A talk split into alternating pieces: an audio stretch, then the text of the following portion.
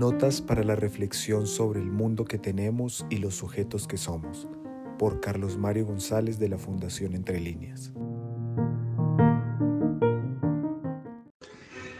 Para el surgimiento del milagro griego, ese milagro que nos depararía entonces los referentes fundamentales sobre los cuales se ha erigido el desarrollo histórico de la cultura occidental, el arte, la ciencia, la filosofía, la democracia, etc. Para el surgimiento de ese milagro, no hay otra palabra para nombrar ese acontecimiento tan excepcional y tan maravilloso.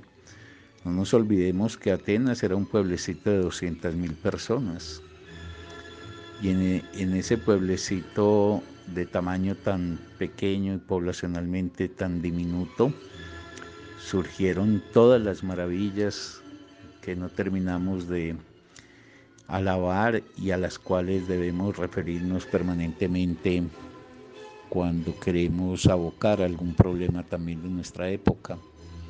Pues bien, las peculiaridades de ese pueblo, y estoy en concreto situándome en Atenas, que es la polis paradigmática de esa Grecia democrática, esas condiciones que se dieron allí tenían que ver pues con relaciones de poder en el ámbito político que fueron dando curso pues a la democracia y con el concepto de religión que prevalecía allí.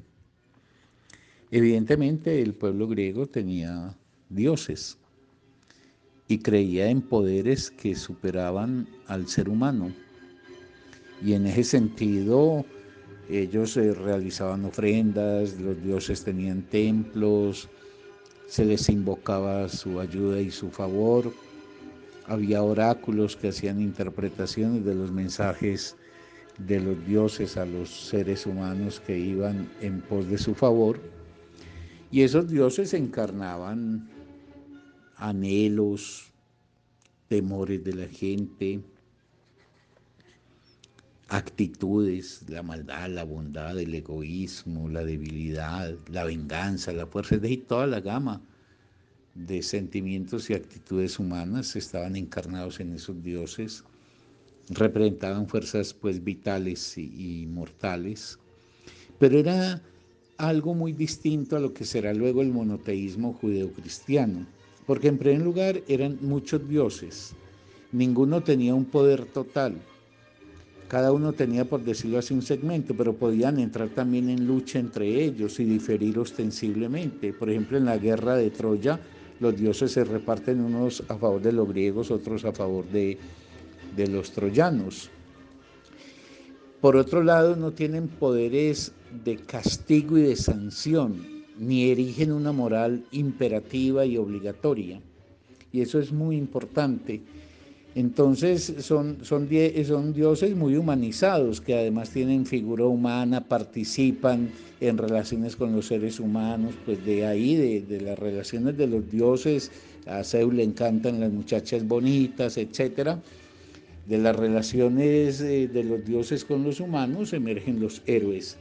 Y de otro lado, es muy importante entonces señalar esto, no existe una referencia del Dios a una modalidad, por ejemplo, de castigo eterno. Para ellos, el Hades, por ejemplo, no es eh, el, infierno católico, allá no se está castigando en función del incumplimiento de una moral que se había prescrito, etcétera, etcétera.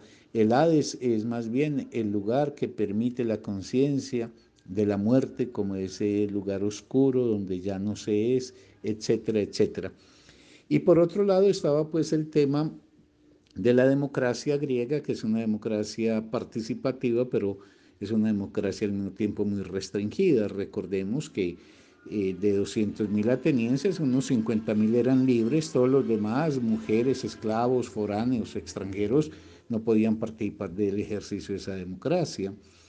Era una democracia que era participativa porque el número lo permitía. En las asambleas solían participar unas 10.000 personas y eso implicaba que los oradores tuvieran que hacerse muy, muy avesados en las figuras de la lengua, en la metáfora, en la metonimia, en los recursos del ritmo, el tono, la modulación, la teatralización, el uso de la ironía, etc.